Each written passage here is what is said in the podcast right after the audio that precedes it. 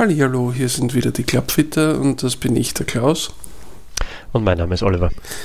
Olli, wir machen diese Woche einen kleinen Rückblick auf das Jahr 2019, einen Material-Equipment-Rückblick auf das Jahr 2019.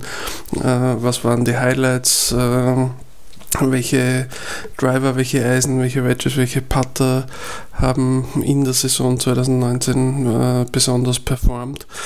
Und äh, ich werfe mal gleich das erste heiße Eisen ins Feuer, obwohl es ein Driver ist. Äh, ich muss sagen, äh, ich war dieses Jahr extrem beeindruckt von der Performance von den äh, Ping G410 Drivern. Äh, also die, die haben in meiner Meinung nach extrem gut funktioniert, was, was Ballspeed Retention betrifft, also die äh, Geschwindigkeit zu behalten, auch wenn man den Ball einmal nicht in der Mitte trifft. Und nachdem viele Spieler damit ein Problem haben, den Ball nicht in der Mitte zu treffen, war das ein Schläger, der mich da besonders beeindruckt hat. Wie ist es dir bei den Drivern gegangen? Was hat dir da besonders gut gefallen heuer? Da kann ich dir beim, beim G410 auf jeden Fall beipflichten. Also ein, ein, ein großartiges Produkt, äh, vor allem was mir aufgefallen ist, ähm, speziell wenn ich ähm, mit Spielern gearbeitet habe, deren schlechter Schlag von einer ähm, verdrehten Schlagfläche im Treffmoment äh, resultiert, dann war der, der Ping G410 wirklich exzellent ähm, durch, den, durch das hohe Trägheitsmoment und den bisschen schwereren Kopf im Vergleich zu anderen Modellen. Ähm, beim, bei einfach dem, dem höheren Trägheitsmoment den, den Kopf so runter zu beruhigen, dass die Auswirkung nicht so dramatisch ist. Also das hat teilweise richtig, richtig gut funktioniert und eben wie du sagst, ja, bei den Off-Center-Hits eigentlich noch wirklich sehr, sehr gute Daten produziert.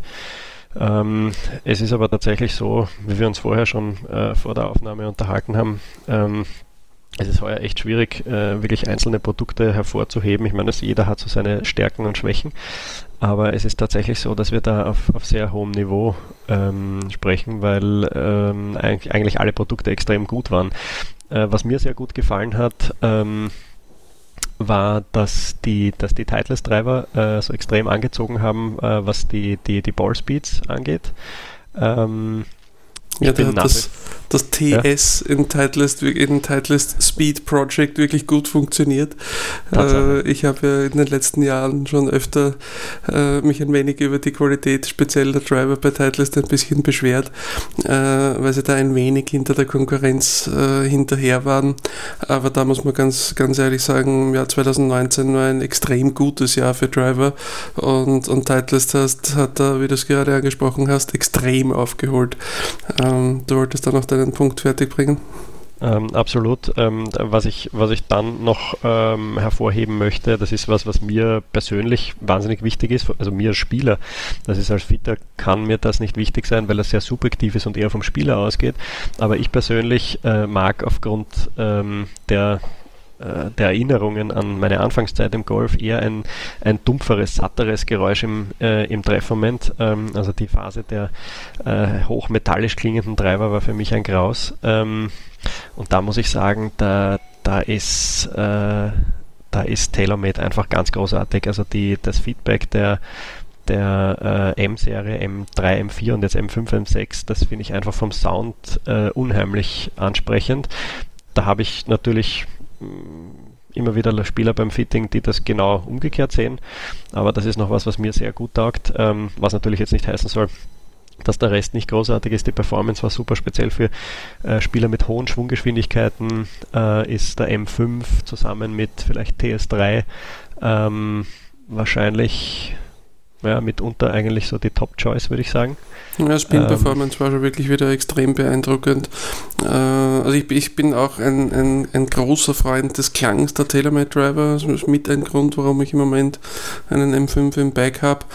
Ähm, dem, aber es, gibt da, wie du richtig sagst, extrem unterschiedliche Präferenzen und äh, mir passiert es immer wieder, dass ich äh, zwei Spielern, die ähnliche Bedürfnisse haben, zwei Treiber in die Hand drücke und das Feedback ist von einem, also der Treiber A ist viel besser, fühlt sich viel besser an als der Treiber B äh, und beim nächsten Spieler mit der gleichen Schlägerkopfgeschwindigkeit am ähnlichen Eintreffwinkel zum Ball, am ähnlichen Trefferbild kommt exakt das Gegenteil raus, dass sich das zweite Modell visuell viel besser anfühlt, anhört als das erste. Äh, also so wie du richtig gesagt hast, das ist eine extrem individuelle Präferenzgeschichte und äh, äh, können und dürfen wir unsere eigenen Präferenzen nicht zu so sehr ins Fitting reinbringen, weil es muss ja für den passen, der den Schläger in der Hand hat. So ist es. Ähm, was mir auch sehr gut gefallen hat, ähm, was, was ich mir von, von mehr Marken wünschen würde, äh, ist das Angebot, das, das Callaway anbietet äh, und zwar schon länger, nicht erst seit dem Epic Flash. Äh, Epic Flash finde ich übrigens auch ein, äh, finde ich phänomenal, gerade weil wir jetzt über das Feedback ähm, gesprochen haben. Äh, das ist lustigerweise ein Treiber, der in, in, in Abschlagboxen, also normaler Ballflug, nicht Indoor, aber Abschlagboxen, mich nicht wahnsinnig umhaut vom Sound, allerdings im freier Wildbahn klingt er hervorragend. Ähm, ist mir bei den anderen nicht so aufgefallen, aber das ist irgendwie ein, ein eigenartiges Phänomen. Auch ein großartiger Driver. Ähm, da muss ich sagen, bin ich ein bisschen mehr begeistert vom, äh, von der Sub-Zero-Variante, weil ähm, bei, ich kann mich erinnern, bei der ersten Epic-Serie, ähm, da war der Sub-Zero noch wirklich relativ bissig. Ähm, dann beim Rogue fand ich eigentlich den, den Sub-Zero wirklich großartig. Und beim Epic Flash ähm, ist es eigentlich wirklich gut gelungen, dass äh, ich finde, die die Fehlertoleranz zwischen dem Low-Spin-Modell äh, Sub-Zero und dem äh, Standard-Modell nicht wirklich großartig unterschiedlich ist. Das heißt, ich habe jetzt nicht die zwingende Kombination, dass ich sage, okay, ich brauche einen Treiber, der ein bisschen weniger Spin äh, verleiht, aber dafür muss ich ihn auch unglaublich viel präziser treffen, weil sonst äh, werde ich mit mörderischen Kurven bestraft. Ähm, das fand ich wirklich eine, eine großartige Verbesserung ähm, bei der Serie. Und es war auch definitiv ein cooler äh, Treiber. Äh, was ich aber eigentlich ansprechen wollte, war die Möglichkeit äh, von ab, also ab Werk ohne großartige Custom-Bestellung äh, kürzere Schäfte zu bekommen. Es ist tatsächlich so, wir haben das äh, in unserer Episode, wo wir äh, in der Staffel 1 über, über Schaftlänge gesprochen haben oder Schlägerlänge, haben wir das schon an, angesprochen. Ähm, als treuer Hörer können sich sicher alle erinnern. Ähm, ähm, es ist einfach so, dass wir hin und wieder mit Spielern zu tun haben, die grundsätzlich keine schlechten Werte produzieren, wenn sie den Ball treffen, allerdings das halt einfach nicht wahnsinnig gut äh, und konstant äh, zusammenbringen. Und da ist es oft so, dass äh, von einem äh, Treffmuster, wo wirklich die Treffer quer über die Schlagfläche verteilt sind, ohne jegliches, äh, jegliches äh, erkennbares Muster, sondern einfach wirklich schwer gestreut, ähm, ist es dann oft so, wenn wir denen einen, einen Schaft in die Hand geben mit einem Inch kürzer, dann wandern auf einmal die Treffer äh, auf eine sehr, sehr kleine Fläche in der Mitte der Schlagfläche zusammen und das Ergebnis ist tadellos. Äh, ich hatte da heuer einen, ein, ein äh, sehr cooles Erlebnis mit einem Spieler, der eigentlich ähm, wegen Eisen zu mir gekommen ist und äh, weil er gesagt hat, äh, Driver ist sowieso hoffnungslos und die Lösung war tatsächlich der kürzere Schaft und er war restlos begeistert und hat äh, jetzt diesen Epic Flash in der, äh, in der Tasche. Und ich habe bei einem späteren Termin im selben Golfclub hat er, hat er sich nochmal äh, bedankt, weil er gesagt hat, er hätte das nicht für möglich gehalten, dass er einen Treiber hinkriegt. Also das ist tatsächlich eine Möglichkeit, wo man so viel rausholen kann. Und da ist oft, ähm, das wirst du kennen, ja die, die, die Gefahr da, ähm, äh, äh, die, die Angst, nicht die Gefahr, sondern die Angst da beim Spieler, na, da verliere ich Geschwindigkeit und dann bin ich kürzer und so weiter. Und das stimmt nicht. Ja, also äh, an, an also bei vielen Spielern ist es tatsächlich so, dass sie durch einen kürzeren Schaft nicht einmal an Schlägerkopfgeschwindigkeit verlieren. Es hängt ein bisschen mit der jeweiligen Technik ab, aber, aber gerade Spieler, die keinen besonders späten aggressiven Release zum Ball hin haben, haben tatsächlich keine starke Korrelation zwischen Schaftlänge und Schlägerkopfgeschwindigkeit. Also kann es schon vorkommen, dass, dass man tatsächlich hin und wieder sogar äh, durch bessere Kontrolle mehr Schlägerkopfgeschwindigkeit mit einem kürzeren Schaft sehen, auch wenn das kurios klingt, aber es kommt vor.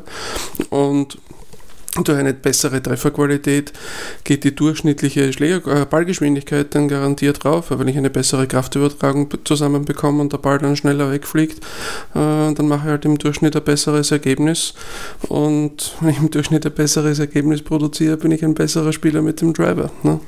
Äh, also da kann man tatsächlich mit, mit kürzeren Schäften oft große Erfolge erzielen. Ähm, ja, wie wir schon gesagt haben, 2019 ein großartiges Jahr für Driver. Ähm, hat wirklich über viele Hersteller hinweg extrem gut funktioniert. Ähm, äh, noch ein Produkt, das du zwar jetzt nicht äh, bei dir im, im Bus mit drinnen hast, aber das auch im, im Jahr 2019 sehr, sehr gut angekommen ist, äh, waren die, äh, die Driver von Cobra. Ähm, sehr, sehr gute Ballgeschwindigkeiten erzielt. Ähm, das ist definitiv auch etwas, auf das man ein, ein Auge haben kann. Äh, irgendwas bei den, bei den Färbehölzern, was für dich besonders herausgestochen ist? da wollte ich gerade einhaken. Ähm, was mir wirklich immer taugt, ähm, sind die Cobra Färbehölzer. Äh, da diese, diese Railer-Modelle, die unten diese zwei Schienen haben, ähm, kennen unsere Hörer äh, größtenteils sicher. Ähm, die sind wirklich auch immer top. Im Färbebereich, äh, was für mich herausgestochen ist, äh, auf jeden Fall das Angebot bei, bei der Epic Flash Serie von Callaway, äh, das Heavenwood. Ähm, zur Erklärung für die Kunden, die das noch nicht in Betracht gezogen haben, ähm, äh, für die Zuhörer, die das nicht in Betracht gezogen haben, ähm, ist, äh, das ist ein, im Prinzip ein 7er Holzkopf mit einem längeren Schaft, ähm, was natürlich auf der einen Seite 7er ein bisschen Holz mehr... Siebener Holz Loft, ja, mit einem längeren Schaft, also nicht äh, die, die äh, Länge von einem, von einem normalen Siebener Holz, sondern ein wenig längerer Schaft. Dadurch kann man etwas größere ähm, Geschwindigkeiten erzeugen unter Umständen und ähm, der Ballflug wird eventuell ein bisschen höher. Ähm, was natürlich hilft, äh, weil normalerweise, wenn ich ein 7er Holz ins Bag nehme, dann mache ich das nicht, weil ich den Ball flacher schlagen möchte, sondern eher, weil ich ein Problem habe, das Fairway in die Luft zu bekommen. Und äh, das fand ich eine richtig gute Option. Äh, kann man natürlich bei anderen äh, Modellen auch machen, äh, ist aber dann dort irgendwie eine spezielle Custom-Bestellung. Callaway bietet das von vornherein an, das finde ich sehr cool. Ähm, ja, das ist auch, auch noch dazu eine besonders fehlerverzeihende Variante, weil es ja die Schlägerkopfgröße von einem Viererholz ist, mit dem Loft von einem Siebenerholz und der Schaftlänge von einem Fünferholz. Also so richtig schön zusammengemischt äh, mhm. und von, von überall das Beste mitgenommen, die Fehlerverzeihung vom größeren Kopf, äh, den zusätzlichen Loft vom, äh, vom, vom Siebenerholz, vom höheren, höheren Schläger, äh, aber eben die Schaftlänge vom, vom Fünferholz, die sehr viele Spieler noch einigermaßen gut unter Kontrolle haben. Auf jeden Fall. Ähm, ansonsten muss ich sagen, äh, die TS-Serie auch bei den Färbehölzern absolut top. Also ich hatte einige wirklich beeindruckende Ergebnisse bei, äh, bei Spielern mit der, äh, der TS-Serie. Ähm, also für die gehobene, für die gehobene Spielklasse äh, vielleicht der TS3, der ein bisschen bissiger ist, wenn es darum geht, ähm, äh, den Ball auf einer geraden Bahn zu halten, wenn man da ein bisschen Probleme hat mit Färbehölzern. Ähm, TS2 eigentlich relativ fehlertolerant, aber wirklich gute Performance. Also da war ich wirklich sehr beeindruckt. Ähm, ist allerdings so, dass wir uns da glaube ich auch einig sind, dass bei den Färbehölzern eigentlich ähm, die Titles-Produkte seit Jahren immer sehr konstant top sind. Ja, die waren definitiv sehr in den letzten Jahren. Also das war, das war genau das, was mich beim, beim Treiber so gewundert hat, dass es da äh, nicht schaffen, äh, so mindestens genauso gut zu sein wie alle anderen, sondern tatsächlich nach meiner Meinung ein bisschen hinterher waren, äh, was bei den Färbehölzern äh, absolut nicht der Fall. Da sind sie seit Jahren äh, absolut top. Ähm, mir, hat, mir hat ganz gut gefallen auch der, der Rückkehr der Titan-Färbehölzer also mit der M5-Serie, mhm. mit dem Titankopf, äh, war ich äh, mit dem, mit dem Telemed-Produkt wirklich von äh, Ballgeschwindigkeit, Fehlerverzeihung für einen verhältnismäßig kleinen Kopf tatsächlich extrem beeindruckt. Und, und das war das erste Mal, dass ich wirklich den Eindruck hatte, dass bei so einem kleinen Kopf das Verstellsystem auch wirklich einen sehr deutlichen Unterschied gemacht hat.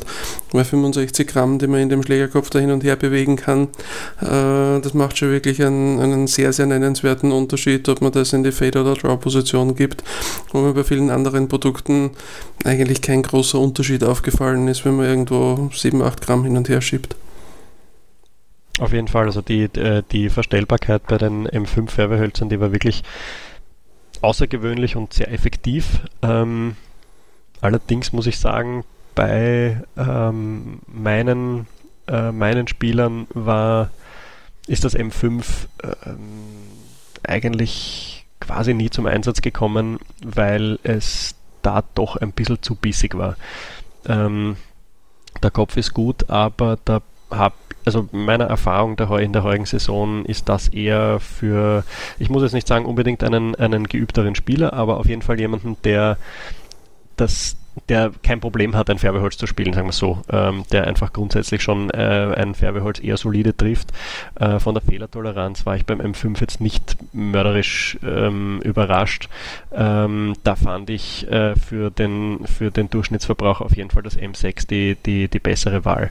Da habe ich da natürlich keine Verstellmöglichkeit äh, oder Einstellmöglichkeit, aber das war im, im Großen und Ganzen war das äh, eher der Winner bei mir.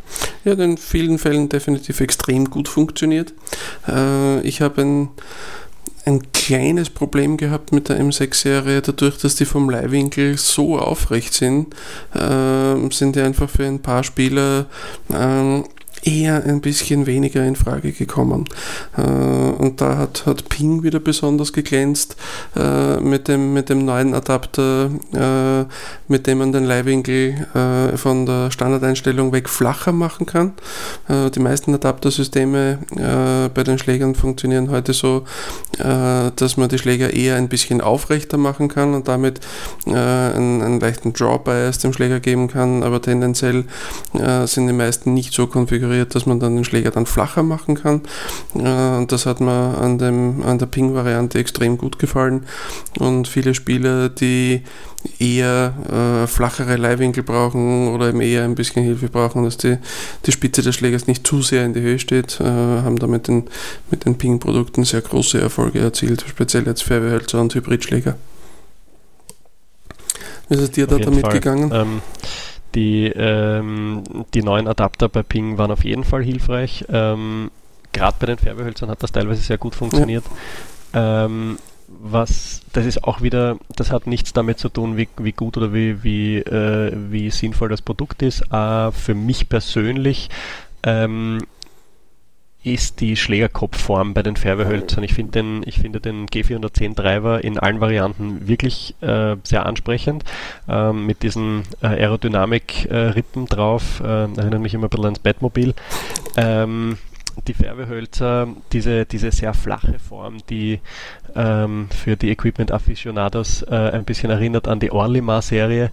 Ähm, ähm, sagt mir gar nicht zu. Also diese, diese großen, flächigen Köpfe, die sehr, sehr, sehr niedrige Schlagflächen haben und dafür aber sehr große, runde Kopfform, schaffe ich gar nicht. Ähm, ja, hat für viele Spieler extrem gut funktioniert, hat äh, absolut seinen, seinen Sinn ähm, und habe ich auch mit großem Erfolg eingesetzt. Ist ein super Produkt, ist was, was mir persönlich überhaupt nicht gefällt. Ähm, da finde ich, äh, so schön der Treiber ist, äh, die Färbehölzer ja, wie gesagt, es ist, es ist eine, ein klassischer Fall von äh, Form follows Function. Ja, da sind wir wieder ähm, bei unterschiedlichen Präferenzen. Mir gefällt das nämlich ausgesprochen gut. Ähm, also die, die äh, eher Drop-Biased-Variante, also die äh, SF-Tech-Variante, die finde ich auch schon dann tatsächlich ein bisschen globig. Aber die normalen Standard-Färbehölzer, äh, genau mit dieser flachen Kopfform, äh, ich, ich finde das extrem vertrauenserweckend, den Ball damit gut in die Höhe zu bringen. Äh, eben nicht den Ball äh, quasi äh, unterhalb des Masseschwerpunkts des Schlägers zu treffen, also zu weit unten auf der Schlagfläche.